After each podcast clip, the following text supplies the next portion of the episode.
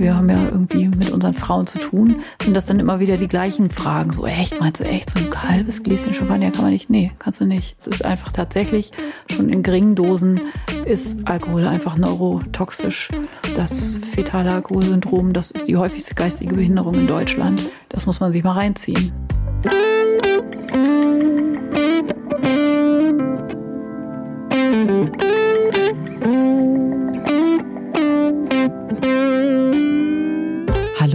Hebammsalon, der Podcast für deine Schwangerschaft und Babyzeit.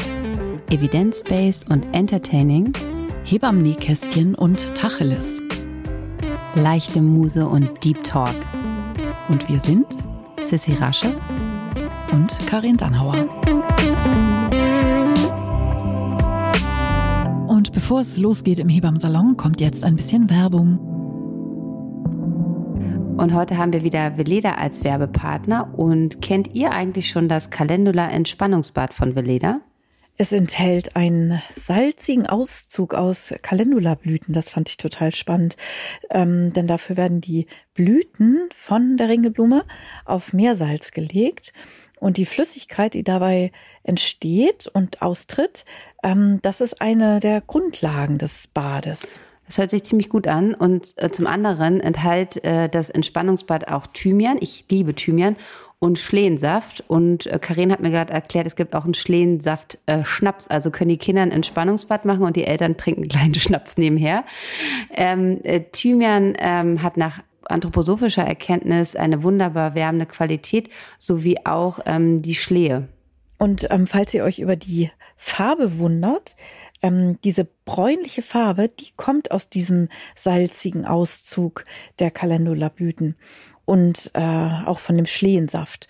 Und manchmal setzt sich so oben am Deckel, das hat man bei Naturkosmetik ja gerne mal, ne, dass sich da sowas absetzt. Und manchmal denkt der Kunde da so, wirks, ist das umgekippt oder so. Ähm, und das liegt einfach daran, dass einfach keine, keine Ahnung, Emulgatoren verwendet werden, die einfach den ganzen Kram chemisch irgendwie zusammenhalten. Und in dem Fall ist das tatsächlich so dieser ähm, weiße Rand, das ist das eingetrocknete Salz und eben diese, diese bräunliche Farbe, das liegt eben an diesen ganz natürlichen Substanzen und das hat überhaupt nichts mit der Haltbarkeit des Bades zu tun. Das mild pflegende Calendula Entspannungsbad unterstützt die ohnehin schon beruhigende und durchwärmende Kraft von Wasser. Und diesen Ausgleich können gerade Babys gut gebrauchen, die einfach schlecht in den Schlaf kommen oder die einfach immer sehr unruhig sind. Das könnt ihr ja einfach mal ausprobieren. Und ich finde auch, dass das ähm, als Mutter ganz gut zu benutzen ist und nicht nur für, ähm, für die Kleinen. Genau, und zum Babyschlaf, da hat Veleda auch ein paar ganz äh, tolle Videos und die haben wir euch mal in die Shownotes gepackt. Ähm, da geht es einmal um die sichere Schlafumgebung und ähm, überhaupt über die Baby-Schlafphysiologie im Vergleich zu den Erwachsenen und ähm, wie ihr euer Baby beim Einschlafen unterstützen könnt. Werbung Ende.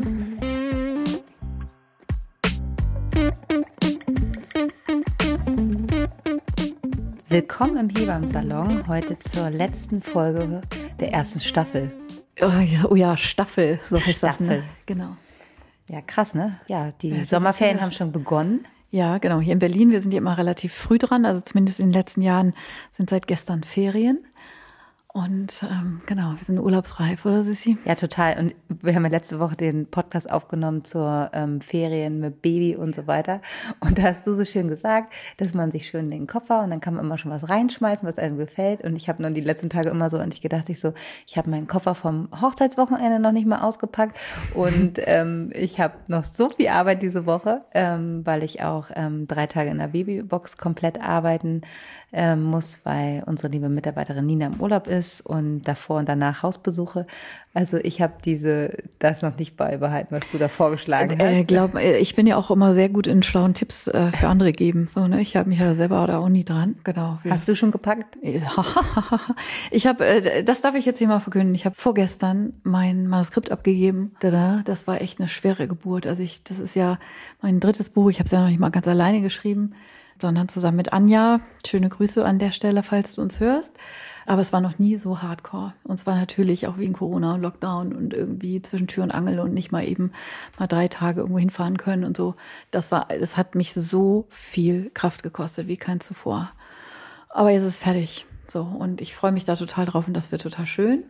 Keine Ahnung, ich muss noch BAföG für meine Tochter beantragen, ich muss noch meine Steuer machen, ich muss noch Rechnung schreiben, ich muss noch eine Milliarde Sachen irgendwie machen. Eigentlich wollte ich ja noch live gehen mit einer neuen Website, die ist auch noch nicht ganz fertig, alles nicht so richtig fertig geworden. Ich fahre so unfertig in Urlaub und das stresst mich gerade tierisch. Aber erstmal herzlichen Glückwunsch, ne? Also nochmal hier ganz offiziell. Ich habe das ja mit begleitet, dein Buch. Also genau, ich habe meine schlechte Laune mal mit ausgehalten. Und nee. ähm, das war wirklich eine Achterbahnfahrt. Das Schlimmste war eigentlich, als einmal alles weg war. Das war wirklich das Allerschlimmste. Das können wir jetzt ja darüber reden. Ähm, aber es gibt ja dann so Leute, die sagen, ja, wer keine vernünftige Datensicherung macht, hat auch nichts anderes verdient und sind da echt voll.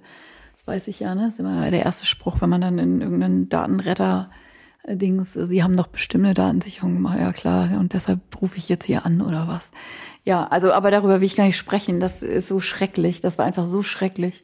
Es war einfach wirklich äh, zwei Wochen vor Abgabe, vor eigentlicher Abgabe irgendwann, wann war das im April oder so, war einfach ähm, ein ganzer Teil des Buches unrettbar verschwunden. Aber so, das ist jetzt alles Aber sie hat, du hast es gemeistert und, ähm, ist abgegeben und ihr könnt ja. euch auf ein wunderbares Buch freuen. Ich durfte schon immer mal reinluschen und ähm, es ist auf jeden Fall wunderbar. Und wenn es rauskommt, dann werden wir das natürlich auch ganz groß verkünden und darauf freue ich mich sehr. Jetzt haben wir, glaube ich, ähm, beide diesen, diesen, diese Urlaubssache. Ich habe mir jetzt gerade die wichtigsten Sachen müssen noch gemacht werden, dann andere Sachen müssen halt warten und dann ist das halt so. Ne? Voll, sobald man dann im Urlaub ist, ist es dann ja auch sofort scheißegal. Mhm. Ne? Also so Sachen, wo man irgendwie hier denkt, so, oh, das muss ich noch, nee, dann muss man das eben nicht. Dann ist man eben weg. Und die Welt geht auch nicht unter davon. Und wenn man nicht alles in seiner Tasche hat, dann sage ich mir immer so, da kann man ja auch die meisten Sachen kaufen. Ja, ich muss auch noch ganz viele Kurs, äh, fällt mir gerade ein, ganz viele Kursbescheinigungen und ähm, Partnergebührbestätigung und so, ne? Falls ihr da draußen zuhört und zu denen gehören, die noch warten auf irgendeinen Zettel mit irgendeinem Stempel und so, das liegt hier alles noch rum, kriegt ihr alles noch, das meine ich alles fertig. Aber das ist ja nicht. Aber Podcast aufnehmen kann sie, ne? Ja. Das machen wir jetzt auch für euch. Ähm, wir haben ganz viele wunderbare Fragen von euch bekommen und werden uns die jetzt so gegenseitig zuwerfen. Die erste Frage, die ich hier habe, da können wir, glaube ich, beide gut was zu sagen, weil wir das beide sehr gut ähm, nachfühlen können. Es ist nämlich äh, eine Frage dazu, Traurigkeit und Nostalgie, Gefühl nach der Geburt. Ich lese die mal vor. Meine Tochter ist mein drittes Kind. Ich bin schon 40 und sie ist auf jeden Fall das letzte Kind, das ich bekommen habe.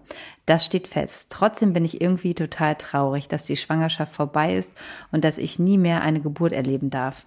Die Geburt war wirklich dank meiner super Hebamme und meiner mentalen und körperlichen Vorbereitung prima.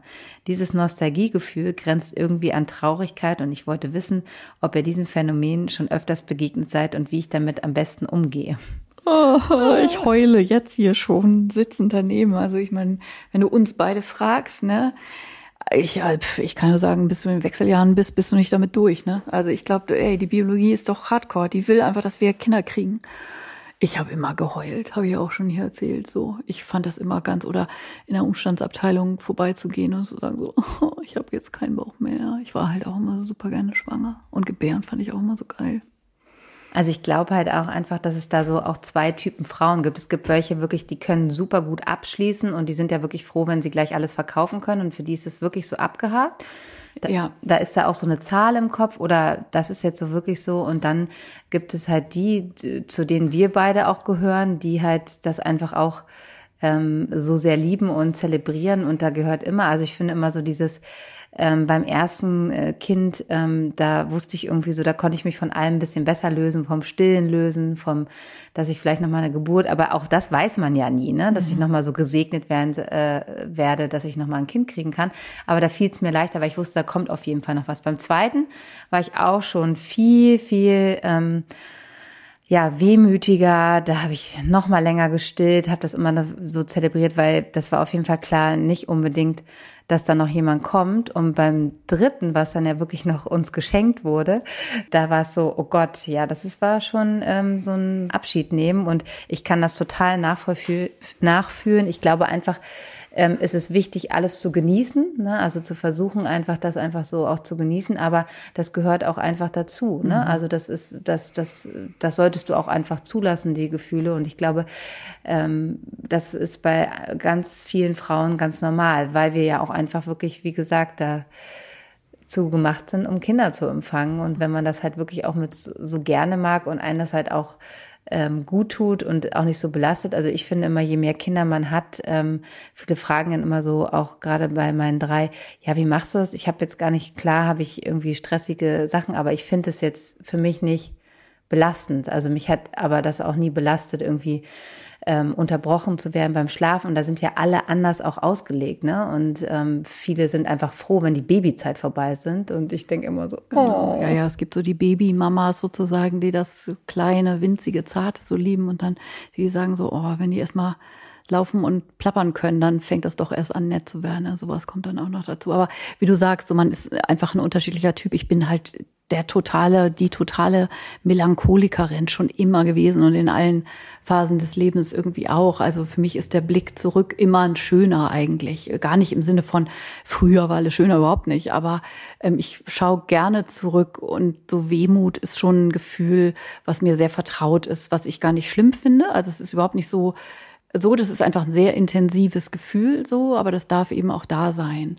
Aber du hast total recht. Natürlich, dann gibt's die, die Frauen, die dann da einfach ganz, ganz klar sind und, und nach vorne gucken und ja, Sachen verkaufen. Ey, ich meine, mein, das ganze Kinderzimmer ist immer noch voll mit irgendwelchen winzig Klamotten, wo ich irgendwie denke, so, oh, ich weiß, war auch lange kein Flohmarkt oder so, aber ne, also so dieses nicht loslassen können, das ist natürlich ein Lebensthema, was man entweder mehr oder weniger am Start hat. So. Und davon ist es bestimmt auch abhängig. Ja, ja, aber uns beide, ähm, Sissi und mich, hat äh, diese Frage auf jeden Fall voll äh, bewegt, so, also uns äh, da auch ähm, so in so eine Emotionswelt sofort eintauchen lassen. Das, also wir beide können es auf jeden Fall gut nachfühlen. Das ist überhaupt keine singuläre Geschichte, weil das war ja irgendwie die Frage, ob das wohl häufiger mal vorkommt. Und ich würde sagen, ja, absolut. Du hast zwei Leidensgenossen hier gefunden. Und das Schöne ist ja, ähm, dass du wirklich auch, auch nochmal beschreibst, ähm, dass du einfach eine total schöne Erfahrung jetzt auch nochmal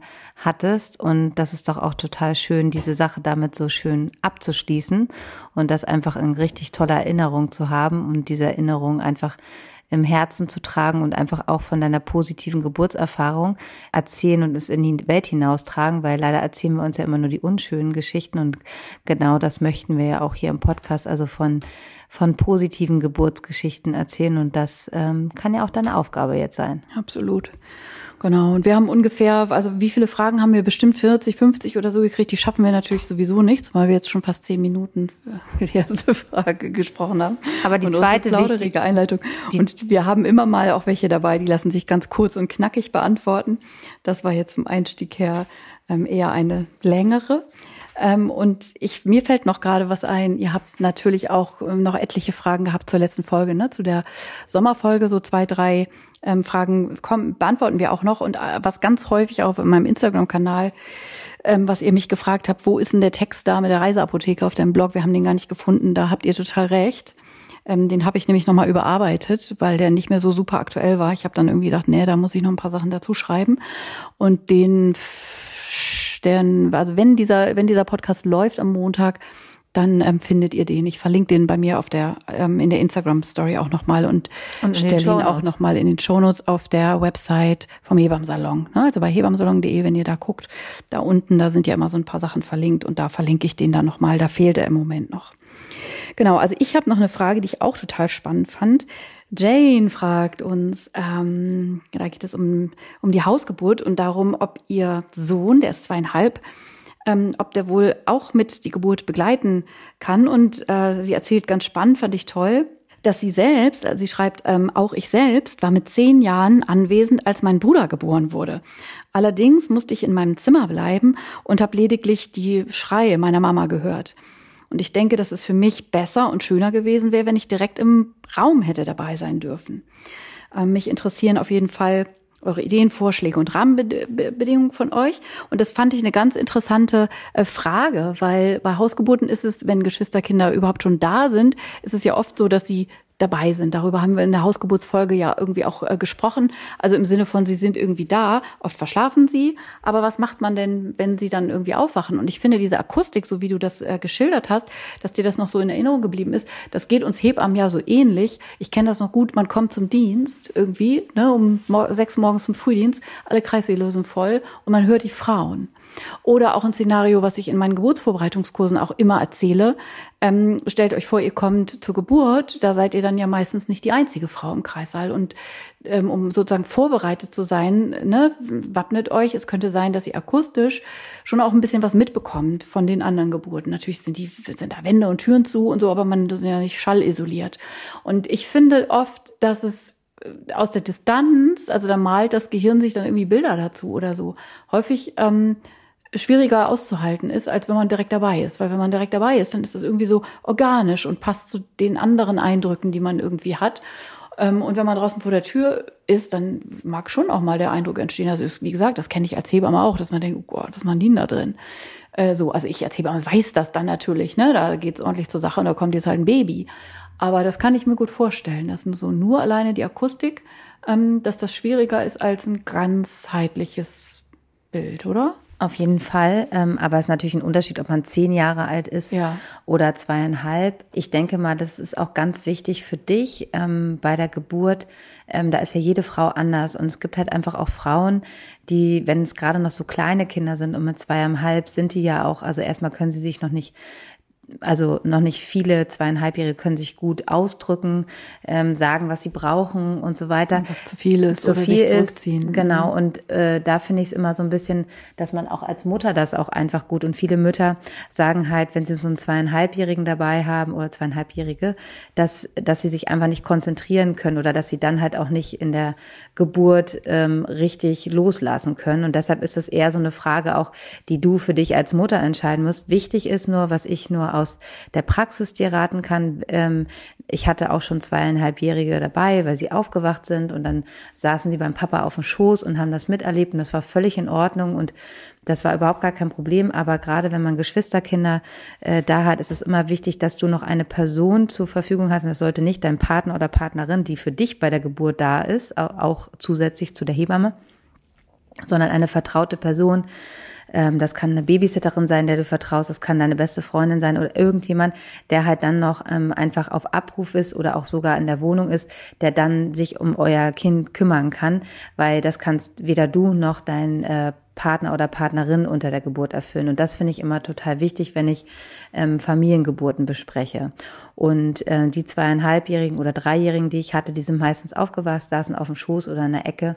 Ähm, letztens hatten wir mal Geburt, da hatten wir keine Betreuung, der ist ausgewacht und das war halt einfach in der Endphase und es war nicht so. Und dann haben wir den ans iPad angemacht und dann hat er das, der fand das super. Mhm. Aber das war einfach so zu doll für den, ne? Also und der ist halt aufgewacht, weil es sehr, sehr laut war. Ähm, aber und die Mutter wollte das halt auch einfach nicht. Ne? Da musst du einfach für dich gucken, was sich für dich richtig anfühlt. Und ähm, oft ist es ja auch so, dass so eine Geburt anfängt ähm, auch schon in der Nacht und dann ist morgens und dann gehen die in die Kita und dann können die Frauen sich wieder mhm. viel besser entspannen. Ne? Also das ist so eine sehr individuelle ähm, Entscheidung, die ihr ganz gut mit eurer betreuenden Hausgeburtshebamme besprechen solltet und äh, wie das für euch passend ist. Aber generell Kinder unter der Geburt, ähm, wenn sie das wollen und wenn sie sich wohlfühlen, ist das eher positiv äh, und wirkt sich also aus meiner Erfahrung nicht negativ auf die Kinder aus. Ja. Und je älter sie sind, also mit zehn, acht, sieben, sechs, fünf, ähm, ist es für sie einfach total spannend. Und es ist auch nicht so, dass die Kinder die ganze Zeit daneben sind, sondern die laufen in der Wohnung umher, kommen mal wieder rein, kommen mal raus und können halt selber frei entscheiden, wenn sie halt das einfach auch schon sagen können und dass sie jetzt mal rausgehen, weil sie keinen Bock mehr haben, weil es ist ja jetzt auch nicht so, dass sie ja Bock haben, drei Stunden neben der Mutter zu sitzen. Ne? Also, ja. Ja. genau. Ich hoffe, wir konnten so deine Frage beantworten. Ich habe auch noch eine Frage, die ich sehr, sehr interessant finde und sehr, sehr wichtig, weil das ist auch immer ein Thema, ähm, die betrifft Alkohol und Rauchen. Das ist ja immer noch so ein Thema und auch da bin ich immer noch wirklich sehr, sehr streng im Wochenbett. Ähm, oder wenn ich Familien kennenlerne, wo einer raucht, also oft ist ja dann der Partner in der Schwangerschaft, habe ich eigentlich selten. Toll, toll, toll, dass jemand raucht, aber wenn jetzt die Väter rauchen, dass ich die immer darüber aufkläre, dass das halt schon einfach schwierig ist. Aber ich lese jetzt erstmal die äh, Frage vor. Es geht um Alkohol und Co-Sleeping. In Karins Buch steht auf Seite 419 zum Thema sicheres Co-Sleeping, dass wenn man Alkohol getrunken hat, Das Baby nicht in unserem Bett schlafen darf. Ein Glas reicht. Das Beistellbett steht auf meiner Seite. Verstehe ich es richtig, dass wenn jetzt mein Mann ein Bier getrunken hat, er nicht mehr im, äh, im Bett im Schlafzimmer schlafen sollte? Ja, also das so, es geht wirklich darum, das erstmal zu verstehen. Also Alkohol verändert die Gehirnchemie. Und zwar schon in kleinen Dosen. Deshalb steht dahinter wirklich nochmal in Klammern, ich kenne die Stelle genau, ein Glas reicht, Ausrufungszeichen. Also ein Glas ist nicht kein Glas, sondern ein Glas ist ein Glas Alkohol und ihr schlaft ab dem Moment an anders. Das gilt für die stillenden Frauen, die ja sowieso ein anderes Schlafen haben, solange sie noch Oxytocin ausschütten. Also Oxytocin verändert ja komplett die Schlafbiologie aus guten Gründen. Das macht die Evolution ja echt ganz schlau, dass sich das Schlafen von Babys und Müttern dann synchronisiert. Da können wir auch in einer Schlaf- oder Still- oder so Folge extra dann auch immer noch mal ein bisschen was äh, genaueres zu erzählen. Ähm, und bei den Vätern ist das halt sowieso schon nicht so. Und wenn die dann noch Alkohol getrunken haben, dann dürfen die einfach nicht neben ihrem Kind schlafen. Wenn es so ist, dass das Baby im Beistellbett schläft auf der Seite der Mutter und dort bleibt, dann muss der Vater natürlich nicht ausquartiert werden und im anderen Zimmer schlafen. Ähm, euer Baby soll tendenziell äh, für ein sicheres Co-Sleeping ja am besten sowieso nicht zwischen euch schlafen. Aber ähm, ne, das ist sozusagen das Ideal und die Regeln, die man irgendwie dazu finden kann. Tatsache ist ja, mh, hm, dass es im Schlaf oder im Halbschlaf ja eben passiert, im, beim Stillen, dann legt man das Kind dann doch auf die andere Seite und so. Und dann wundert man sich ja manchmal, wenn man morgens aufwacht oder mit einer Nacht, so wieso liegt denn das Kind jetzt auf der Seite? Habe ich, still ich immer noch oder schon wieder? Oder wie kommt das da jetzt rüber? Und wenn dann zusätzlich eben der Partner Alkohol getrunken hat und das Kind dazwischen liegt, dann könnt ihr euch einfach nicht mehr darauf verlassen, dass man eben nicht übers Kind rüberrollt. Also ganz klar an der Stelle nicht machen. Alkohol trinken, Drogen nehmen, also auch relativ, also natürlich wirken die Drogen unterschiedlich, also sie wirken eben alle aufs Gehirn. Ähm, ihr könnt ja sozusagen, ihr seid ja erwachsen, könnt ja machen, was ihr wollt, aber nicht in Anwesenheit eures schlafenden Kindes. Ähm, und was ich dann noch wichtig finde, was man noch mit reinbringen könnte, wenn man jetzt gerade auch in einer, in einer Bar war oder so und dieser ganze äh, Nikotinrauch, ne? Also dieses ganze, was, was das war noch Zeiten, ey. ja, aber es gibt es ja jetzt, fängt jetzt aber auch, wenn du draußen irgendwo stehst und rauchst und so, dann habt ihr das alles, diese kleinsten Partikel an eurem Körper, in den Haaren, äh, an der Haut und so weiter. Und das ist halt einfach gefährlich für euer Baby. Und das betrifft natürlich auch ganz stark die, ähm, die Person, die halt ähm, äh, wenn sie auch normal raucht. Ne? Deshalb ist das ja auch einfach so, nicht mal nur Hände waschen, Klar, sondern ihr habt. dünstet das ja aus. Man dünstet es aus, ihr habt es in den Haaren, im Bad oder was auch immer. Und das ist halt einfach äh, wichtig zu wissen, dass das einfach gefährlich sein kann und sollte halt ähm, ähm, wirklich eigentlich nicht in der Nähe vom äh, Babys sein. Und wenn ihr jetzt wirklich auch Freunde habt oder die euer Baby auf den Arm nehmen und so weiter, das ist halt einfach schwierig, wenn die ganze Kleidung halt auch nach Nikotin riecht. Also das würde ich mir immer gut überlegen, weil das ist einfach wirklich pures Gift für einen. Ich wette, jetzt kommen die ganzen Fragen nach dem Vapen, wie das denn damit ist. Also mit, mit diesen Dampfzeug. Das heißt das nicht Vapen? Damit kenne ich mich nicht aus. Ich auch nicht, außer dass es, dass es gibt. Wir beide sind ja natürlich äh, von der clean Sorte. Ja. Ähm. Ich fände das auch ganz ehrlich ganz schwierig. Also ich hoffe jetzt nicht, also da mache ich mir bestimmt Feinde. Ich finde das auch ganz schwierig, wenn äh, äh, medizinisches Personal ähm, so viel raucht und du dann reinkommst in so ein, in so ein Geburtszimmer. Also das habe ich nie mhm. verstanden. Mhm. Babys und Rauch, das ist halt einfach ja, wirklich irgendwie nicht zusammen. Genau, und also da sollte man sich dann auch immer, wenn jetzt wirklich einer von euch gefeiert hat, ausquartieren, woanders schlafen. Ja. Ne? Ja, und ich finde, es ist ja dann immer so, oh, come on, so, wir sind ja so locker drauf und so und mal irgendwie ein bisschen Gras rauchen und so in der Schwangerschaft, das ist so entspannt auch voll und so. Ich finde das auch, also, ne, es ist einfach ein Punkt, ähm, wie ich eben schon sagte, ihr seid erwachsen und zu Erwachsenen gehört eben auch verantwortbare Entscheidungen zu treffen. Und da sind wir in dem Punkt jetzt irgendwie keine Spaßbremse oder irgendwie sowas, sondern das ist einfach eine ganz klare medizinische Ansage. Und das muss man dann eben auch abkönnen. Also die ganz klare Antwort ist null Promille. Also auch da, das fand ich ja von der Charité, gab es, ist noch gar nicht so lange her, zwei oder drei Jahre. Ähm, die haben eine Studie dazu gemacht, wie viele schwangere Frauen gelegentlich trinken oder überhaupt in der Schwangerschaft. Also es wurde dann sozusagen ab, ab ein Schluck aufwärts sozusagen gildet, gildet ja. 50 ähm, Prozent aller Frauen ähm, trinken in der Schwangerschaft mindestens einmal. Und das fand ich schon ganz schön krass.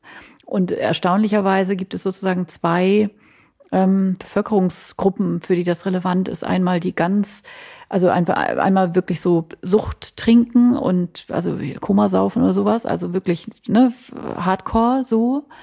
Und dann gibt es aber dann im eher gehobenen gesellschaftlichen Rahmen, so dass, wo das dann so classy ist, irgendwie mal so ne, Glas Champagner. Ein, ein Gläschen Champagner zu trinken und so und come on und so. Das, ähm, das sind die beiden, also da fällt es ganz schön so die Schere so auseinander, so, ne? Und ich würde mal sagen, also da ich, ja, meine Erfahrungen, also ich habe ja also ne, wir haben ja irgendwie mit unseren Frauen zu tun, sind das dann immer wieder die gleichen Fragen. So, echt, meinst du echt, so ein halbes Gläschen Champagner kann man nicht? Nee, kannst du nicht. Das ist ganz klar unsere Ansage dazu, was ihr dann damit macht. Pff, bitteschön. Aber es ist einfach tatsächlich schon in geringen Dosen ist Alkohol einfach neurotoxisch. Und ähm, das fetale Alkoholsyndrom, das ist einfach viel, viel häufiger. Es ist die häufigste geistige Behinderung in Deutschland.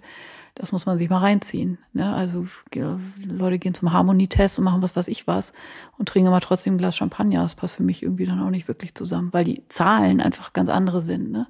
Also so, das muss man einfach dazu auch dann ganz klar mal sagen, ähm, wenn man das jetzt so konkret gefragt wird. Also ne, mit Baby alles das am besten nicht machen. Baby im Bauch und Baby im Bett. Keine Alkohol trinken und keine Zigaretten rauchen. Nächste Frage, willst du aus deiner Liste? Ähm, genau, hier geht's nochmal ah, zum Schlafen und Abstillen und so habt ihr natürlich auch ganz viele Sachen gefragt.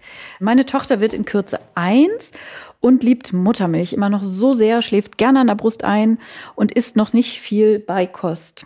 Zum Herbst würden, würde ich gerne abgestillt haben, da dann auch unsere Familienplanung weitergehen soll, also die beiden noch ein Baby kriegen wollen und wir dafür wieder äh, künstliche Unterstützung brauchen. Ich habe PCO, mein Mann eine sehr schlechte Spermienqualität. Habt ihr Tipps für den Übergang?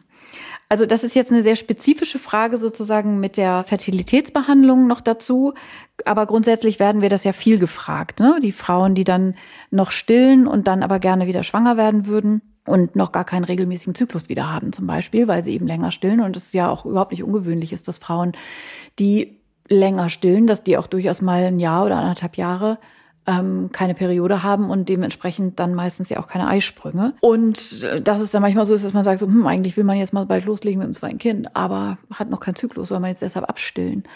Und da finde ich es immer ganz hilfreich, das so zu verstehen, dass der Körper ja schlau ist. Also sprich, wenn ihr noch keinen Zyklus habt, dann ist es ein Signal des Körpers, dass ihr noch nicht wieder sozusagen so in eurer Kraft seid, dass Kraft übrig ist, um, um neues Baby wachsen zu lassen.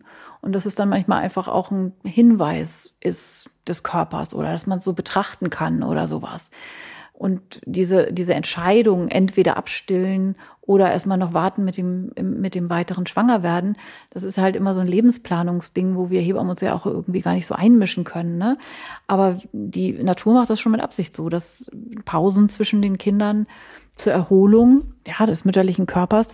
Ihr habt einfach ein Kind aus euch hervorgebracht, ne? Und das ist schon auch wichtig, äh, dass der Körper sich davon regeneriert und oft nimmt er sich quasi dann so diese Zeit. Ja, das ist die eine Sache. Jetzt ist ja wirklich nochmal mit den, mit der äh, mit der genau, Anamnese mit der, der, Frau, also genau, der Vorgeschichte. Genau, genau. Aber letztendlich kann man ja auch ohne Zyklus, ähm, kann ja doch immer mal wieder, könnte man schwanger werden.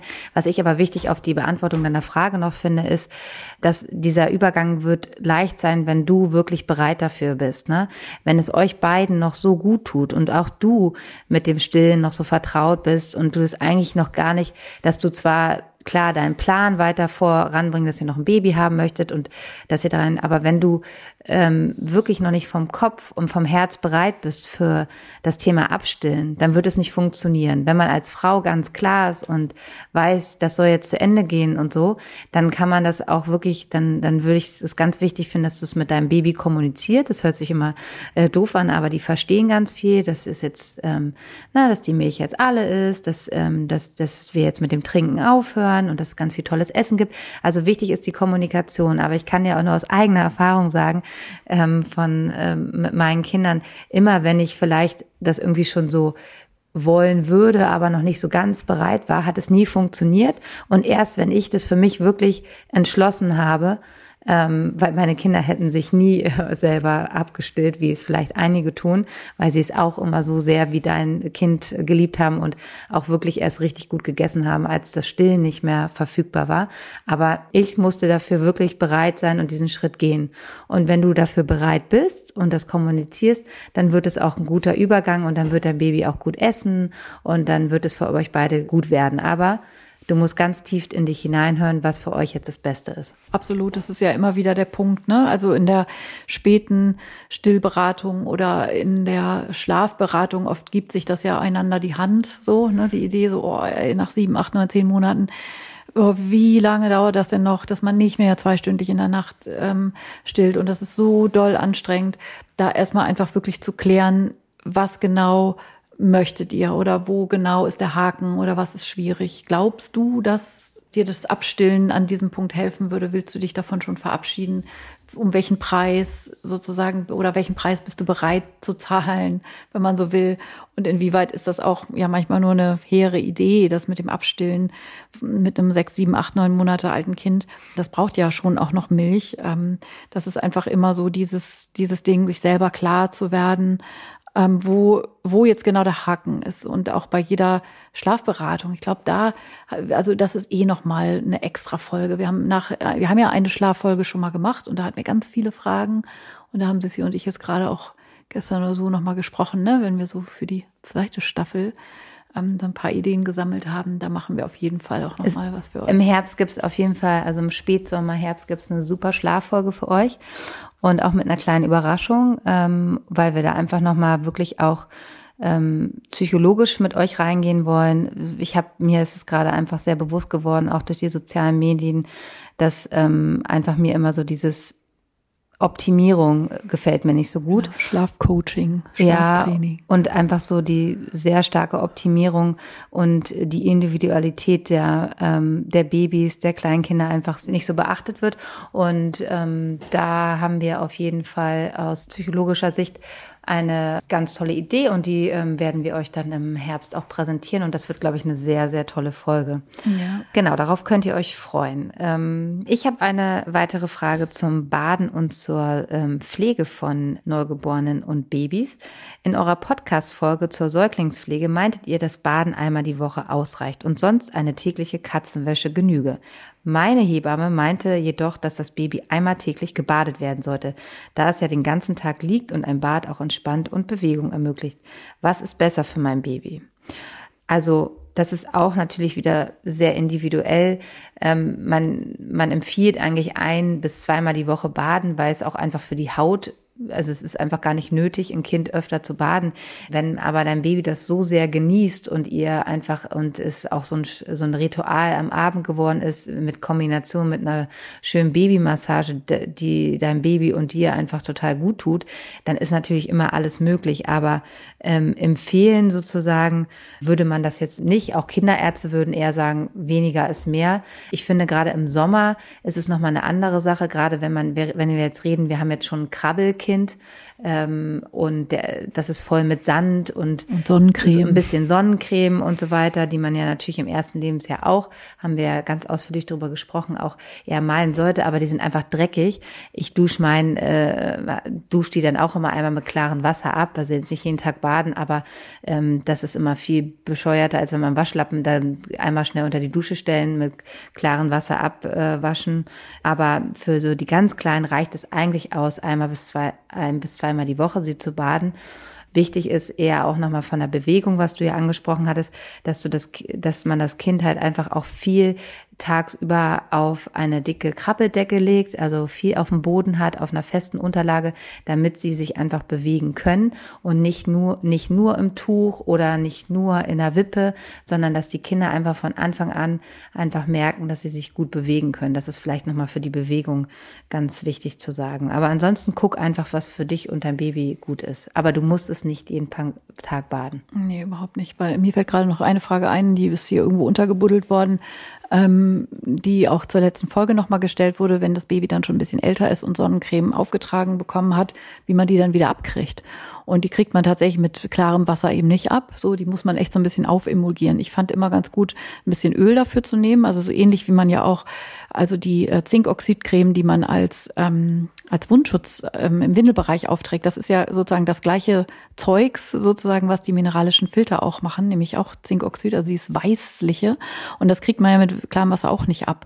Das ist einfach fettlöslich. Und wenn man so ein bisschen Öl nimmt und damit sozusagen das erstmal so auf der Haut so ein bisschen aufemulgiert, zusammen mit so einem Klecks, Veleda 2 in 1 Waschlotion zum Beispiel. Und am besten auch mit so einem richtig schönen Waschlappen, der Struktur ja. hat. Also genau. jetzt nicht so ein, so ein Ding. Nicht so ein Mikrofaser, das mag ich ja. immer nicht, sondern so ein richtiger Baumwollwaschlappen ist auch immer ganz gut, wenn man eine Hand reinstecken kann, weil dann habt ihr, könnt ihr es raufmachen und dann könnt ihr auch euren äh, Kindern und Babys gut damit den Bauch und Rücken und so massieren. Ja. Das ist ja auch gleich eine schöne, genau. sollte man bei sich selber auch mal öfter machen, das ist ja gleich ein Peeling mit. Genau. Genau. Ähm, und so kriegt ihr dann gut die, die Sonnencreme. Aber da müsst ihr schon, da kann man nicht nur einfach ähm, den Sand abspülen, sondern genau. da muss man schon ein bisschen. Mikrofaserlappen sind sowieso total scheiße für die Haut. Die sind, die rubbeln richtig viel runter. Die sind von mir aus als für Erwachsene als als Gesichtspeelings-Ding irgendwie super, aber die sind für den ähm, Fett- und Säureschutzmantel der Haut sind die ganz, ganz, ganz doll schlecht. Nicht machen. Okay, ich habe noch eine kurze Frage von einer von euch und zwar geht es um den Tagschlaf bei Babys. Da habt ihr damals nach dieser Schlaffolge auch etliches zu gefragt, äh, weil wir viel eben über Nächte gesprochen haben, aber gar nicht ähm, so sehr über den Tagschlaf. Ein kurzer Tagschlaf bei Babys, was ist normal? Reichen auch mal äh, dreimal 30 Minuten zum Beispiel am Tag. Und dazu ist es vielleicht auch nochmal wichtig zu verstehen, wie ist denn der Schlaf im Rhythmus von Kindern? Ähm, wir sind ja biorhythmische Wesen natürlich und dass wir Erwachsene, die meisten von uns zumindest in unseren Kulturkreisen, eine Nachtschlafphase haben und in eine Tagwachphase, das ist auch noch nicht lange so, sondern erst seit der frühen Industrialisierung, seit wir sozusagen nicht mehr mit den Hühnern ins Bett gehen, wenn es nämlich dunkel wird und mit den Kühen wieder aufstehen, wenn die zu laut muhen und gemolken werden wollen. Ach, da haben die Leute schöne Vergleiche. Naja, aber das ist also, ne, wenn man so einfach kulturhistorisch guckt, dann hat man zu der Zeit, dann ist man morgens um fünf aufgestanden oder noch früher und hat erstmal die Kühe gemolken und hat das Feuer nochmal geschürt und nachgelegt, hat einen Brotteig angesetzt, was weiß ich, hatte Sex natürlich, wahrscheinlich.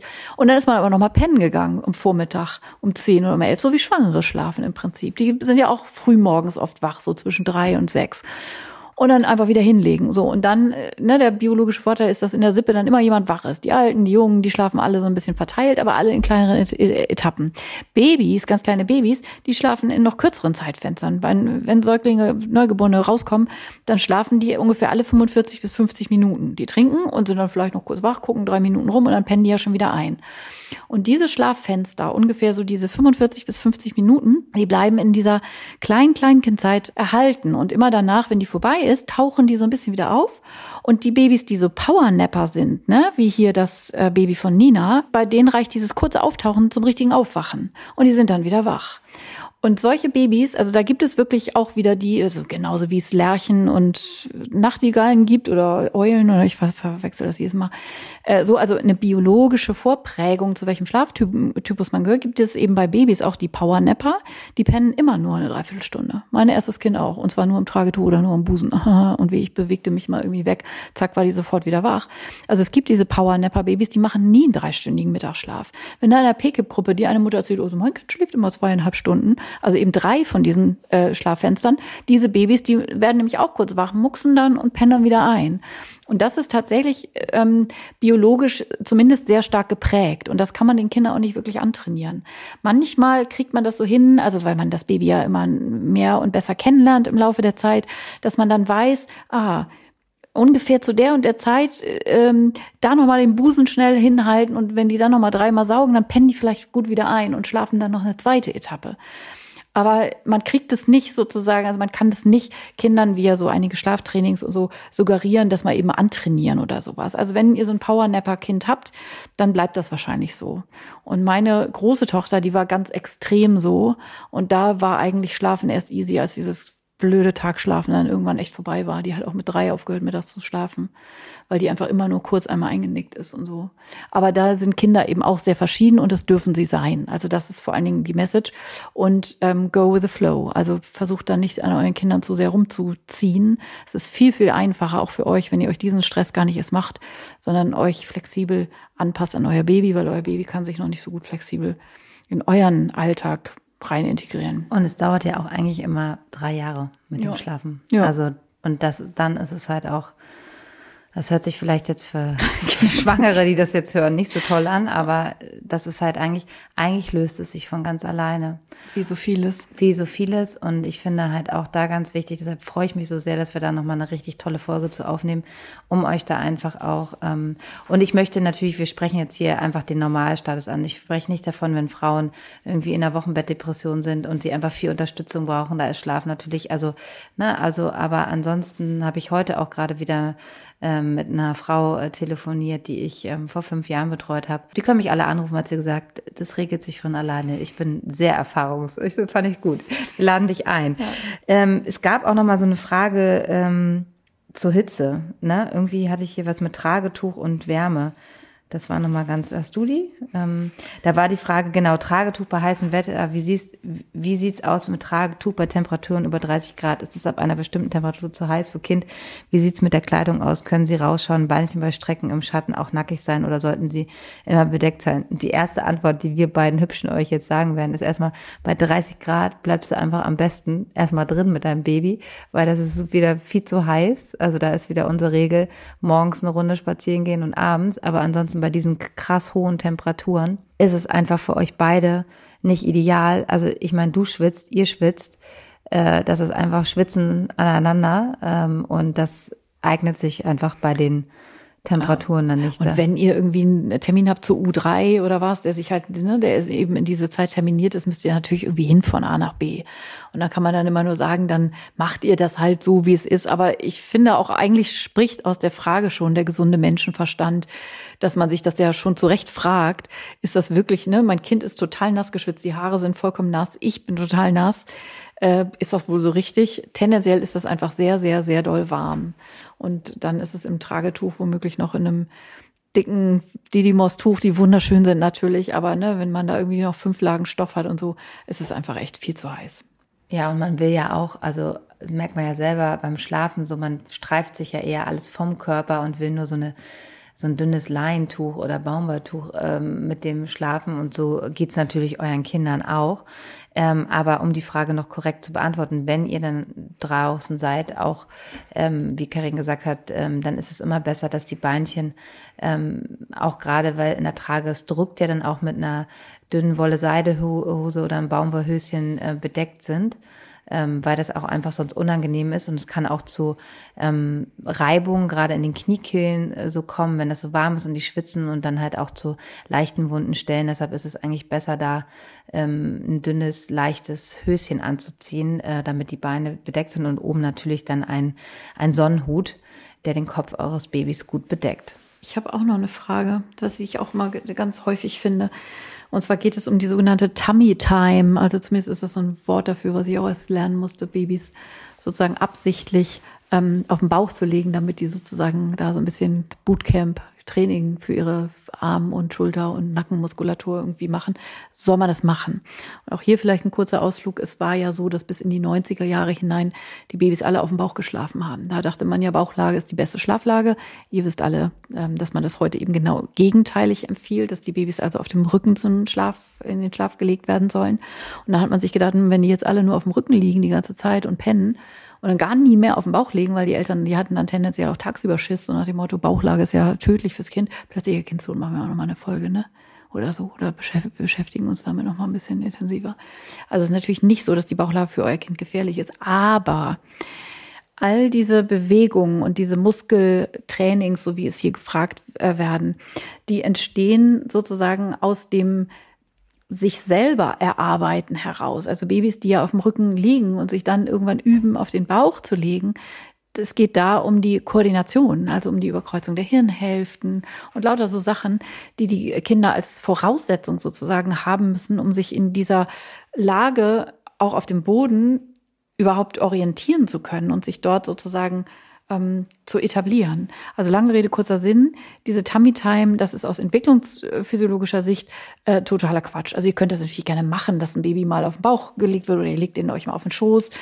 Äh, ihr legt euer Baby euch mal auf den Schoß, so bäuchlings äh, oder sowas und lasst ihn dann so ein bisschen Flieger spielen oder was auch immer. Aber ihr müsst jetzt nicht irgendwie eine Stoppuhr stellen, so nach dem Motto, unser Kind muss mindestens zehn Minuten am Stück dann auch mal auf dem Bauch liegen. Es gibt Babys, die finden das total super und andere hassen das aber. Und dass man sich da jetzt irgendwie eine, eine, so ein Trainingslager daraus macht und sich vorstellt, so das müssen die Babys jetzt aber machen, das ist nicht der Fall. Also ihr müsst euer Kind nicht auf den Bauch legen. Ähm, es sei denn, es gibt, es gibt natürlich so ein paar Sachen so, ne, wo äh, Physiotherapie auch notwendig ist oder so bestimmte Lage, Asymmetrien oder sowas, wo dann eure Physiotherapeutin möglicherweise auch so Bauchlagesachen vorschlägt. Das meinen wir jetzt nicht, sondern einfach so dieses muss man mit dem Kind trainieren, dass er auch auf dem Bauch liegt. Nein, das muss man nicht. Oh, Karin, ich habe eine gute Frage für uns noch hier. Werden die Brüste nach dem Abstillen irgendwann wieder fester und straffer? Was oh. können wir dazu erzählen? Ja, also echt, ne, ich kenne das ja auch noch, wir kennen das beide, nach dem Abstillen. Also ich habe ja auch 100 Jahre gestillt. 100 Jahre? Mhm.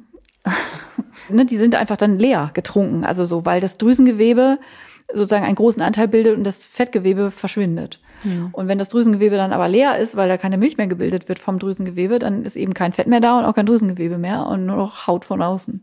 Dann hat man da so zwei schlapprige Milchtüten. Ich war auch, ich habe auch mal ganz traurig an mir runtergehoben und habe gesagt, so ihr, ihr standet auch mal ganz anders noch in der Gegend. Und ein bisschen regeneriert sich. Genau, ja, genau. Also das aber es dauert sich, halt es einfach. dauert. Aber wie lange? Anderthalb Jahre? Mhm, also schon, ähm, aber auch nicht bei allen. Also es gibt halt auch ja na, die vorher schon nicht so viel Fettgewebe, da kommt dann da auch nicht so. Das Leben ist ungerecht. Aber ähm, ich kann nur immer sagen, also es ist bei mir jetzt immer ein Jahr gedauert und dann hat sich das echt immer gut regeneriert. Und dann war das auch in Ordnung. Aber Man wird ja auch nicht jünger, ne? Oft sind es ja einfach die Jahre, die ins Land gehen in der Zwischenzeit. Also, dass ihr nicht drei Kinder habt und noch eine, noch Brüste von einer 24-Jährigen. Schön wäre es natürlich, aber das ist natürlich auch nicht realistisch. Oh, und dann hat uns noch eine, eine, mh, weiß nicht, ob Stewardess richtig ist, Jana arbeitet für Lufthansa und hat nochmal gesagt, dass diese aufblasbaren Kissen, von denen du, äh, von denen du so äh, geschwärmt hast und diese Koffer, äh, wo die Kinder so schlafen können, dass die nicht in all, bei allen Fluglinien erlaubt sind. Also lieber vorher fragen, bevor man da viel Geld ausgibt, weil die Lufthansa zum Beispiel, die erlaubt das gar nicht aus Sicherheitsgründen. So, also bei solchen Sachen, ne, das müsst ihr dann auch sowieso natürlich immer im Zweifel selber recherchieren. Bloß weil Karine und Sissi da mal wieder schlaue Sachen gesagt haben. Bin ich ähm, nie Lufthansa geflogen? Ja, ist ja auch schon ein bisschen her, ne? Ich meine, vielleicht haben die jetzt im Zuge von, weiß ich auch nicht. Genauso wie man früher ja auch Flüssigkeiten mitnehmen durfte und nach den na, darfst ja auch, da ist ja nur nicht ähm, 100 Milliliter, glaube ich, ne? Oder früher durfte man auch noch ein Kind im Tragetuch zum Beispiel. Ähm, durch die haben. Sicherheitskontrolle. Durch Sicherheitskontrolle, aber auch beim Starten und Landen. Jetzt gibt's ja diesen komischen Safety Loop da. Also solche Sachen. Fragt das eure Fluglinie, mit denen ihr fahrt und guckt Sissys IGTV dazu an, was du zusammen ja. gemacht hast. Ja, das findet mit ihr einer Lufthansa Stewardess. Genau, das findet, naja, Zeiten ändern sich vielleicht, I don't know. Aber, Aber das, ist, ganz so spannend. Das ist noch nicht so alt. Das könnt ihr euch echt dann nochmal im Detail ähm, angucken. Ah, dann hatten wir noch ein paar Fragen zum Verreisen auch. Einmal hier habe ich noch eine. Ähm, mein Mann kommt aus einem tropischen Land und die beiden würden gerne zwei bis drei Monate nach der Geburt, um die Hauptmalaria-Zeit zu vermeiden in diesem Land, in den Senegal reisen. Und ob das eine gute oder eine schlechte Idee ist, werden wir hier gefragt habt ihr Erfahrungen oder Empfehlungen zum Reisen in tropische Länder?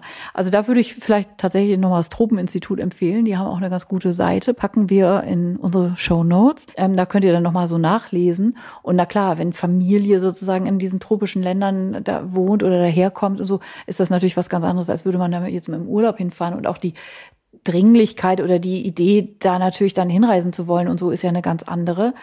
Ähm, ich bin da jetzt ehrlich gesagt so ein bisschen überfragt, aber klar, in der Malaria-Zeit oder wenn da gerade Gelbfieber um die Ecke ist und so, ähm, ich glaube, es ist ganz wichtig, auch einfach die Menschen vor Ort, die genau. ja auch Babys bekommen genau. ähm, und die sich ja bestens damit auskennen, genau. dann, ähm, also die das Familie einfach auch zu fragen, ja. was ist zu beachten, wie gehen die Einheimischen auch damit um.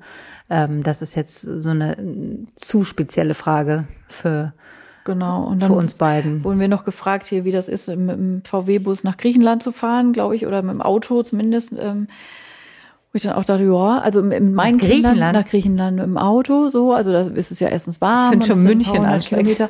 Also auch da kann ich nur wirklich aus meiner eigenen Erfahrung sagen, meine Kinder, die haben nach 100 Metern angefangen zu schreien.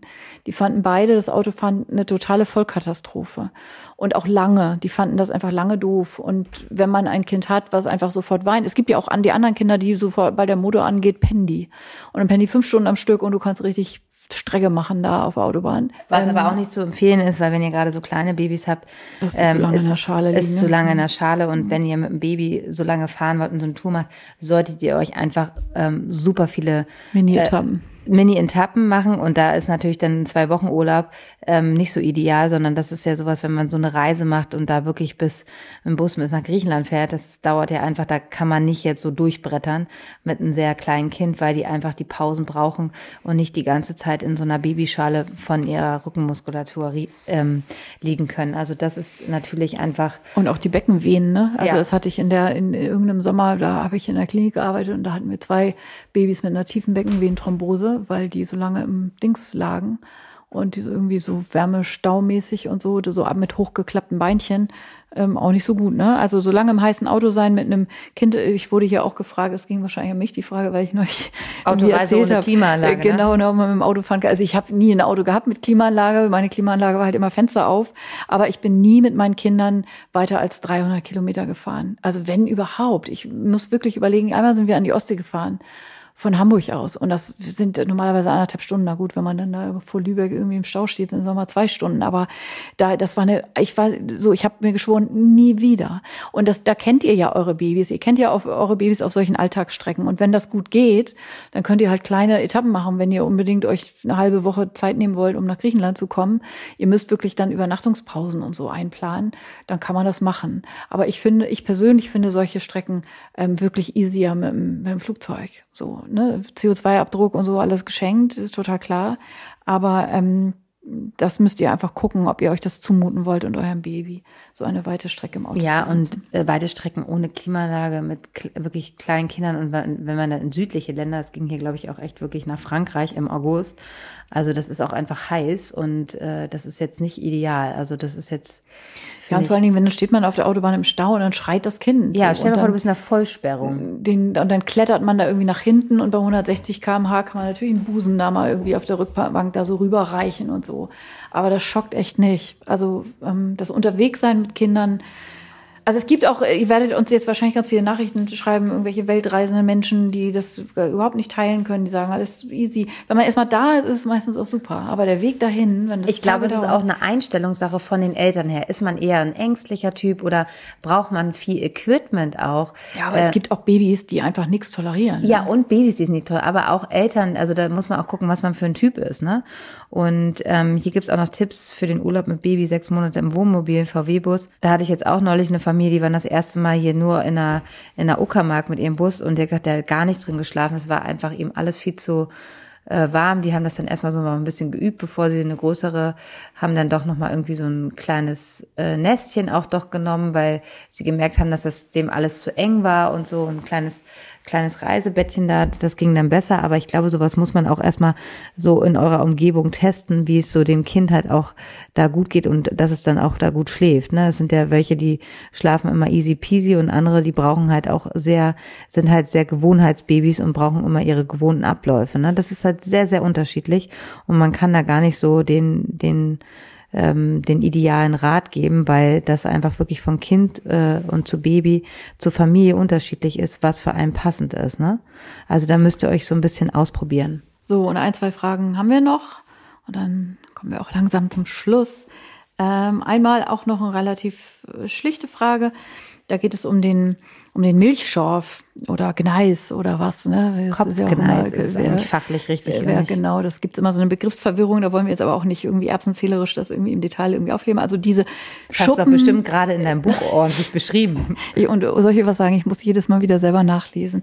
Also der Volksmund sagt Milchschorf. Genau. Aber der Fachbegriff ähm, ist äh, Kopfgneis. Also das ist die unauf, äh, die die nicht gefährlich, also gefährlich, also die nicht ähm, Also die normale normale Verhornungs-, Rückfettungs-, serborröisches Exem. Ja. Ne, ne, ne. Genau. Und Milch, äh, Milchschorf ist dann manchmal so eine Frühform von Neurodermitis. Und manchmal ist es auch gar nicht so einfach, das in so in den ganz frühen Wochen sozusagen voneinander zu unterscheiden, weil einige Sachen sind ähnlich, andere sind, es gibt so Tabellen mit Unterschieden, juckt das, juckt das nicht. Also, ähm, aber hier gemeint ist ähm, der Gneis nämlich ähm, das kleine Mädchen ist schon 15 Monate alt und das ist so diese typische Phase, wo einfach so die Kinder ja meistens auch schon ein paar Haare haben und ähm, immer noch so Reste von diesem Gneis ähm, oben auf dem Kopf ähm, übrig sind. Das ist meistens, also natürlich ist es überhaupt nicht tragisch. Manchmal einige Eltern nervt das, weil das gerade wenn Kinder irgendwie nicht so viele Haare haben, das dann auf den Fotos immer so ein bisschen merkwürdig aussieht. Also wenn man so will, kosmetisches Thema, aber mehr auch nicht.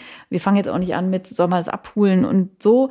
Aber ähm, der fängt an zu riechen, wenn die Kleine im heißen Auto so schwitzt. Es ist bei dem Gneis auch sehr oft so ein, so ein Hautpilz, ähm, Malesthesia fufur heißt der, ähm, so und deshalb müffelt der manchmal auch so ein bisschen. Und ähm, mit dem Entfernen davon, Sissi, was hast du mal gemacht? Hast du gepoolt nee, ich, ich, will oder jetzt, ich, will, ich will jetzt deine Meinung wissen. Ich, bin jetzt, ich, ich will jetzt deine Meinung wissen. Ich bin total gespannt, was du gemacht hast. Also ähm, ich habe den relativ in Ruhe gelassen, aber nach dem Baden, wenn die, ha wenn die Haare nass waren und es so aufgeweicht war, habe ich so beim Abrubbeln sozusagen immer das, was dann da so ein bisschen lose war, das habe ich dann einfach so ein bisschen so vorsichtig abgeknibbelt. So soll man tendenziell auch nicht machen, weil die Fingernägel eben nicht steril sind. Aber ich habe neulich gerade ein YouTube-Video gesehen. Ich weiß nicht, wie kam ich denn da drauf? Irgendwie bin ich gucke nämlich eigentlich nie YouTube, aber wo äh, so und da wurde so ein Hack gezeigt, wie man Kindern mit einer Kreditkarte, also hier mit so einer EC-Karte das ab, abschabt und so. Das fand ich schon krass. Also das will ich nicht machen an äh, eurer Stelle. Also nur mal so, ich sag's, ja genau. Also ne, natürlich ist das Ding total verkeimt und das tut den Kindern auch weh. Also wenn das, ne, das ist ja ähm, auch teilweise ähm, richtig fest. Also wenn es sozusagen, wenn die Kinder größer werden und das müffelt und dieser äh, Malesthesia fufu, also dieser Pilz, ähm, ein Thema ist, dann ähm, ist so das, das Einfachste, was man machen kann mit Anti-Schuppen-Shampoo. Das enthält nämlich also Schuppen, also normale Erwachsenen-Haarschuppen. Ähm, das ist ja auch oft mit einem Pilz vergesellschaftet und davon geht es meistens zwei, dreimal waschen. Das ist irgendwie so ein, so ein, so ein Oldschool-Müttertrick. Da werden jetzt bestimmt einige aufschreien, weil da natürlich ähm, auch äh, Antipilzmittel irgendwie drin ist. Das ist auf keinen Fall was für Kinder, die jünger als ein Jahr alt sind. Aber für ältere Kinder ist das das, was Hautärzte meistens so sagen, was man dann mal machen kann. Willst du jetzt meine Meinung? Ja. Okay. Mit, mit Kokosfett ein, ein, ähm, ein Nee, aber ich, ich gucke das, ähm, nee, ich gucke schon sehr relativ früh, wenn ich sehe, dass das so entsteht, also man sieht es ja wie so diese Platten auf der Haut und das integriere ich in meine Katzenwäsche, indem ich halt immer einen richtigen Waschlappen nehme und jetzt nicht den super weichen, sondern dass ich dann wirklich massiere, dass ich das gar nicht erst entstehen lasse. Genau, und dass diese Platten ja, schon so richtig Borken sind ja, und dann den Augenbrauen dann, und überall. Aber so, so, man merkt es ja, ja schon so, ja. gerade im späten Wochenbett, wenn mhm. man dann so nochmal wiederkommt ähm, und dann sage ich immer, das fängt ja auch oft an den Augenbrauen so ein bisschen an und so auf der Stirn, wo ich dann immer schon sage, so hier, da könnt ihr, wenn ihr wascht, ganz vorsichtig einfach ein Peeling machen. So ein äh, Peeling machen, dass sich das gar nicht erst entsteht und dann mit äh, Mandelöl auch immer schönes Gesicht, also jetzt nicht viel, da mache ich immer nur mit den Resten, wo man den Körper hat, dann nochmal das Gesicht massieren, was ich eh sehr liebe und die Babys auch. Und jetzt so bei den, wenn die so ein bisschen älter sind, ähm, genauso wie du nach dem Duschen, ich lasse das immer sehr schön einweichen und mache das schon einfach auch dann mit dem Waschlappen so runter und ziehe das äh, so ab, ähm, weil ich auch die Erfahrung gemacht habe, dass halt ähm, die Haare schlechter natürlich auch wachsen. Ne? Also wenn du wirklich sehr starke Platten. Also ich hatte das halt nie, weil ich das schon sehr früh immer gucke, dass es gar nicht erst so weit kommt. Da habe ich dann einfach auch immer das schön einweichen lassen. Und man kann das natürlich, und wenn das so aufgeweicht ist, dann hängt es meistens mhm. in den mhm. Haaren. Ich habe schon immer, ob nur Läuse oder nicht, ich habe so einen Läusekamm zu Hause. Dafür, also, ja. Und das, den habe ich aber auch generell dabei, weil ich das immer wenn Babys auch nach der Geburt, ne, wenn man den wäscht und da sind noch so Blut und Schleimreste und so weiter und das lassen ja gerne auch alle Leute eintrocknen. Ich finde, dann geht's viel schlechter ab. Ich mache mhm. das dann immer gleich und dann kann man das gerade, wenn die längere Haare haben, halt super gut rauskämmen und es tut denen gar nicht weh. Ne? Mhm. Also so, das finde ich auch immer wichtig, dass ihr das, wenn wir jetzt hier so allgemeine Tipps geben, dass ihr das immer nochmal mit eurer Hebamme und Kinderärztin bespricht, weil das auch einfach ähm, schwer zu unterscheiden ist. Aber gerade am, am späten Wochenbett kann man es einfach schon sehr gut äh, sehen und da könnt ihr das wirklich mit, mit dem Waschlappen ganz vorsichtig schon immer die Haut so ein bisschen massieren, dass es gar nicht erst so extrem wird. Gut. Hast du noch was, Sissi? Ja, ich hatte noch eine Frage, die habe ich zugesendet gekriegt, die habe ich nicht ausgedruckt. Da ging es nochmal ähm, um die ähm, Betreuung zwischen Hebamme und Gynäkologen. Ähm, vielleicht nochmal eine Folge, wir haben so viel über Babys geredet aus der Schwangerschaft und ähm, wo die Hebamme gerade eine Vorsorge gemacht hat und dann hat die Hebamme gesagt, so eigentlich brauchst du jetzt, das ist 34. Schwangerschaftswoche in zwei Wochen erst zum Gyn.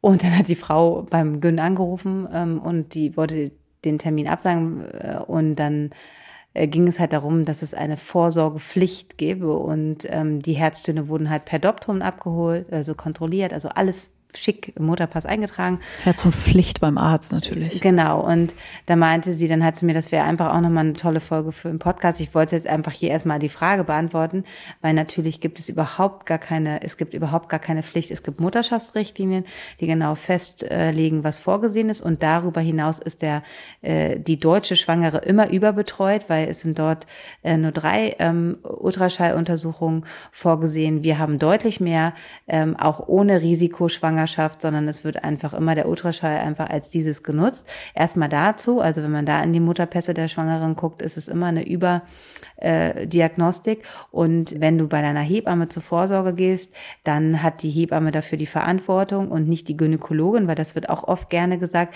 Äh, die Gynäkologin trägt dann die Verantwortung für die Hebamme, für deren Vorsorge, was, was totaler Quatsch, Quatsch ist. Ähm, und ich glaube, es ist einfach für euch ähm, sich äh, wichtig, gerade wenn ihr auch schon zu Beginn der Schwangerschaft, ähm, ist finde ich sehr, sehr wichtig, dass man das ganz klar beim äh, Gynäkologen äh, kommuniziert, dass ihr eine gemeinsame Betreuung gerne hättet. Und wenn ein Gynäkologe sowas nicht akzeptiert, dann ist er vielleicht auch nicht der richtige Gynäkologe, weil eigentlich äh, ist das überhaupt ähm, äh, und ihr, ihr müsst überhaupt gar nichts. Auch diese CTG-Überwachung, ähm, da haben wir in den Richtlinien, in den neuen Richtlinien auch ähm, gesprochen, ist total, ähm, wird einfach gemacht. Ähm, es bringt auch gar nicht viel Geld, das hatten wir damals auch besprochen. Mhm. Aber solange es keine zervixwirksamen Wehen, also keine Geburtswehen sind und auch keine Risikofaktoren, braucht man in der kompletten Schwangerschaft eigentlich gar kein CTG schreiben, sondern es ist einfach nur so irgendwie, das wird halt gemacht. Ne? Und ähm, deshalb finde ich es total wichtig, dass man, dass ihr auch da euch einfach traut zu kommunizieren und ihr seid überhaupt für gar nichts verpflichtet. Und ich finde, da sollte man auch immer so ein bisschen ähm, das einfach auch nochmal hier sagen, sondern das ist einfach ja. total äh, toll, das auch im Wechsel zu machen. Und eine Hebamme, die schwangeren Vorsorge anbietet, die ist sich auch ihrer schwangeren Vorsorge äh, bewusst und würde euch, äh, wenn es Auffälligkeiten gibt, immer zu eurem betreuenden Arzt oder in die Klinik schicken. Ja, und es ist Teil ihrer Berufsausübung. Also so zu tun, als sei man irgendwie äh, des Gynäkologen Gnaden mäßig darf man dann netterweise auch mal eine Vorsorge machen. Ähm, ich finde es nur oft schwierig, dass die Frauen das dann so ähm, ausfechten müssen, so ne, und dass manchmal der Eindruck entsteht, als gäbe es da irgendwelche Gräben zwischen den Hebammen und den Ärztinnen oder so, äh, was natürlich in der Weise nicht der Fall ist. Es sind immer einige Pappenheimer Ärzte und einige Pappenheimer Hebammen. Ähm, aber grundsätzlich ähm, wissen wir das alle. Und dann gibt es eben auch noch die Berufs-, also die ähm, Berufsverbandsjuristen, die dann da irgendwelche Interpretationen von irgendwelchen Sachen dann am Start haben und so. Das ist schon alles auch komplex. Aber ich finde es immer wichtig, wie Sissi schon sagt, dass ihr das gut besprecht. Nur ist, weiß ich eben andererseits auch, dass man da manchmal, ich will nicht sagen mundtot gemacht wird, dann kriegt man irgendein Argument um die Ohren gehauen oder sowas. Das geht nicht, Komma, weil. Und dann sagt er oder sie irgendwas, Frauenarzt, Frauenärztin, und dann kann man dem gar nichts entgegnen, weil das, man das ja alles gar nicht so im Detail weiß und dann wird da irgendwas behauptet und die Frauen trauen sich dann nicht oder sind dann irgendwie eingeschüchtert oder sowas. Also das ist auch ja schwer in der Schwangerschaft äh, unter so diesen emotionalen Vorzeichen, dass man ja auch gut weiter betreut werden möchte ähm, und im besten Fall ja irgendwie grundsätzlich zufrieden war, weil in der Frauenarztpraxis aber jetzt nun mal auch gerne eine ähm, geteilte, abwechselnde zum Beispiel Vorsorge in Anspruch nehmen möchte. Und das ist dann nicht immer so ganz, ganz einfach, aber es ist ein Thema, das kennen wir schon seit Jahren. Ja, und weil da ging es halt darum, ich habe es gerade nochmal rausgesucht, dass ähm, ihr gesagt wurde, dass sie gesetzlich verpflichtet ist, jede Woche dann zur CTG. Ähm, Die Frau ist gesetzlich ja, versichert, ist klar. Gesetzlich verpflichtet mhm. dazu, jede Woche zum CTG kommt sie zu kommen. ins Gefängnis. Äh, ja, ich meine, was soll denn so, ne? so, ja klar, aber das wird einem dann so gesagt und natürlich wird man da ganz klein mit Hut. So Aber als, als ich- Schwangere, das die dann sofort, ich würde, er wäre so von den Tränen ausgebrochen wahrscheinlich, er hätte sofort geweint und okay, dann mache ich das. Ja, also so, das ist doch total gemein. Ähm, Also natürlich ist das Quatsch äh, so, aber das, also so schlagfertig ist man immer zehn Minuten später, wenn man dann schon aus der Praxis rausgegangen ist und heulend den Mann angerufen hat. verpflichtet. Ja, selbstverständlich, sonst kommt das Jugendamt und macht hier gleich so, ja, what the fuck, also so, das ist einfach echt Bullshit natürlich, aber, aber ja, das können wir jetzt hier so leicht hinterhin sagen. Wir wissen, dass das da draußen für euch manchmal nicht so ganz einfach ist, ähm, das irgendwie ja, gut zu kommunizieren. Aber zur Ehrenrettung muss man sagen, also ich, ich, ne, wir arbeiten ja auch mit ganz tollen Gynäkologinnen zusammen, mit einem sehr fruchtbaren und fachlich wertschätzenden Austausch und so. Ähm, das gibt's natürlich auch und das gibt auch ganz viel. Ja, und ich glaube, manchmal ist es so das Problem, ähm, dass sie einen nicht kennen. Wenn, das ist ja auch mal so, und da hast du bestimmt auch die Erfahrung, wenn man mit dem Gynäkologen oder Gynäkologin ja schon öfter zusammengearbeitet hat und einfach die sehen, wie man arbeitet. Vielleicht ist es auch immer so noch so ein kleiner Tipp, dass man halt für sich als Hebamme mit denen, die man die in seinem Kiez so hat, einfach auch mal vorstellt und sagt so, dass man einfach Vorsorge anbietet und ähm, auf eine gute Zusammenarbeit hofft, weil so ist es ja einfach auch immer ein schöner fachlicher Austausch. Also mit denen, mit denen ich eng zusammenarbeite, ist einfach super, dass man weiß, die kann man anrufen. Ähm, neulich habe ich aber auch im Wochenbett das total toll erlebt. Da habe ich dann halt einfach, weil wir wir hatten Verdacht auf wirklich eine Blasenentzündung, wollte nochmal mit ihm sprechen. Und dann habe ich mit ihm gesprochen, habe ihm gesagt, was unter der Geburt passiert ist. Und er hat gesagt, okay, wenn Sie das wirklich so sagen, wie das ist, ähm, dann brauchst du jetzt nicht nochmal herkommen, dann machen wir das jetzt so und so. Und das ist einfach toll. Ne? Ich glaube, oft ist auch wichtig, dass man das Gespräch auch selber als Hebamme nochmal sucht, ähm, wenn es dann solche Probleme, dass man einfach vielleicht kurz anruft, weil meistens sind es nicht die Ärzte, sondern die Sprechstundenhilfen. Und da wissen wir ja, das sind auch die Beschützerinnen der Total. Und das finde ich manchmal aber auch als Hebamme schwierig, also ne, da sozusagen den Arzt erstmal an die Strippe zu kriegen. Also oft scheitert, also die sind ja genauso beschäftigt wie wir Hebammen. Wenn man mich an die Strippe kriegen will, das ist auch nicht immer ganz einfach. Und wenn man dann immer gleich schon bei den Arzthelferinnen sozusagen scheitert, also im besten Fall, also in einer großen Stadt wie Berlin ist es ja quasi so, dass jede Frau, die man betreut, einen anderen Gynäkologen, Gynäkologin hat. Ne, Es gibt ja einfach hunderte Gynäkologinnen hier in der Stadt. Natürlich kann man die nicht alle persönlich kennen. Echt, kennst du dich alle?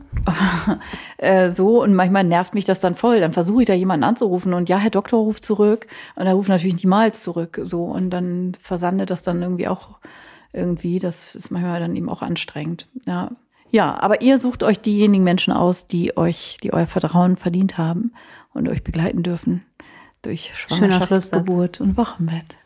Genau. Und wir schließen jetzt. Ähm, Oh, Sissi, und wir fahren jetzt in den Urlaub. Ja, wir schließen jetzt unsere erste Staffel ähm, Hebammsalon ab und möchten uns nochmal ganz herzlich bedanken für so viel Treue, für so viel liebe Oh, Kommentare. was ihr uns immer schreibt, ey. Und ich bin, ich bin gerade im Moment, ich bin so schlecht auf Instagram. Ich schreibe mir immer ganz lange Sachen und oft überfliege ich das dann und denk so, öh, einfach jetzt ein Herzchen sozusagen kann ich hinschicken. Ich bin nachher antworte ich da nochmal ausführlich drauf, um das wertzuschätzen. Ihr schreibt uns so tolle Sachen. Tausend Dank äh, für diese, ähm, für diese Unterstützung und für dieses, ja, also, dass ihr wirklich euch freut, ne? Über Und es ist einfach schön, einfach einen kleinen Teil einfach zurückzugeben, weil wir wissen, wie schwer die momentane Situation für eine gute Hebammenbetreuung und wie rar es ist. Und deshalb ähm, haben wir ja sozusagen dieses Projekt auch gestartet. Und ich ähm, merke das ja, also wir merken das immer wieder, wie viel ihr gut umsetzen könnt. Und das ist natürlich einfach schon total toll für uns, auch wenn es jetzt nicht die individuelle Beratung hier bei uns im Hebammsalon ist, aber euch einfach den Impuls zu geben, Sachen zu hinterfragen oder auch einfach schon, und wenn es nur die Wochenbetttipps sind für die Familie, das, das macht einfach unheimlich Spaß und ähm, darüber freuen wir uns und deshalb freuen wir äh, uns auch ähm, natürlich eine, dass es eine zweite Staffel Hebammsalon geben wird nach der Sommerpause ähm, mit ein paar Neuheiten auch. Wir werden ähm, Gäste und Gästinnen ähm, haben und haben schon einige ähm, gute Ideen und ihr könnt euch auf jeden Fall sehr darauf freuen und es gibt auch noch eine kleine Überraschung. Also von daher wünschen wir euch einen wunderschönen Sommer ähm, und freuen uns euch Ende August, ich weiß gar nicht, wann es wieder losgeht.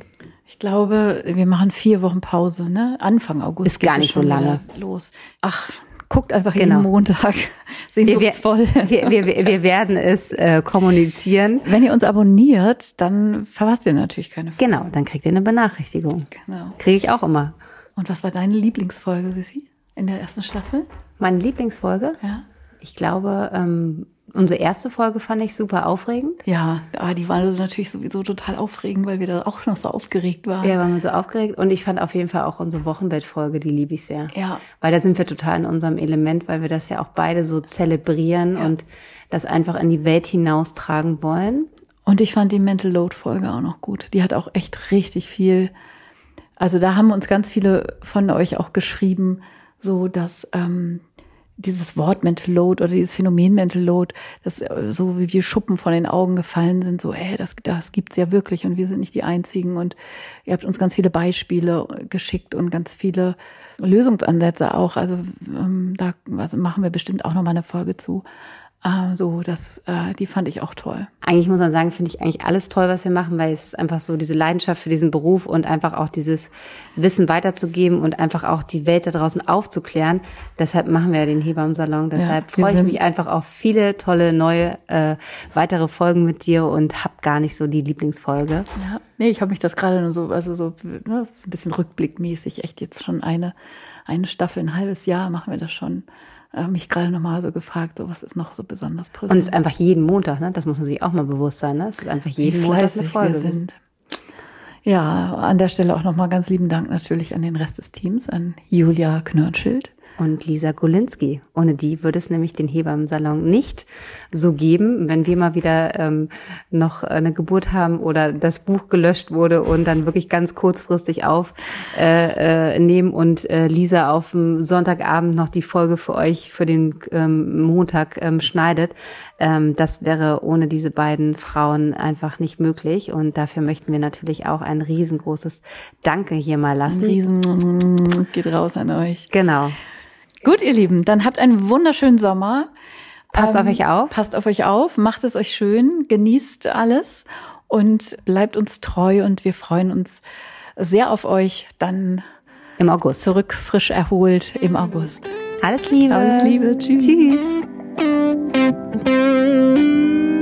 Das war der Hebammsalon mit Sissi und Karin. Produktion Lisa Golinski Redaktion Julia Knörnschild.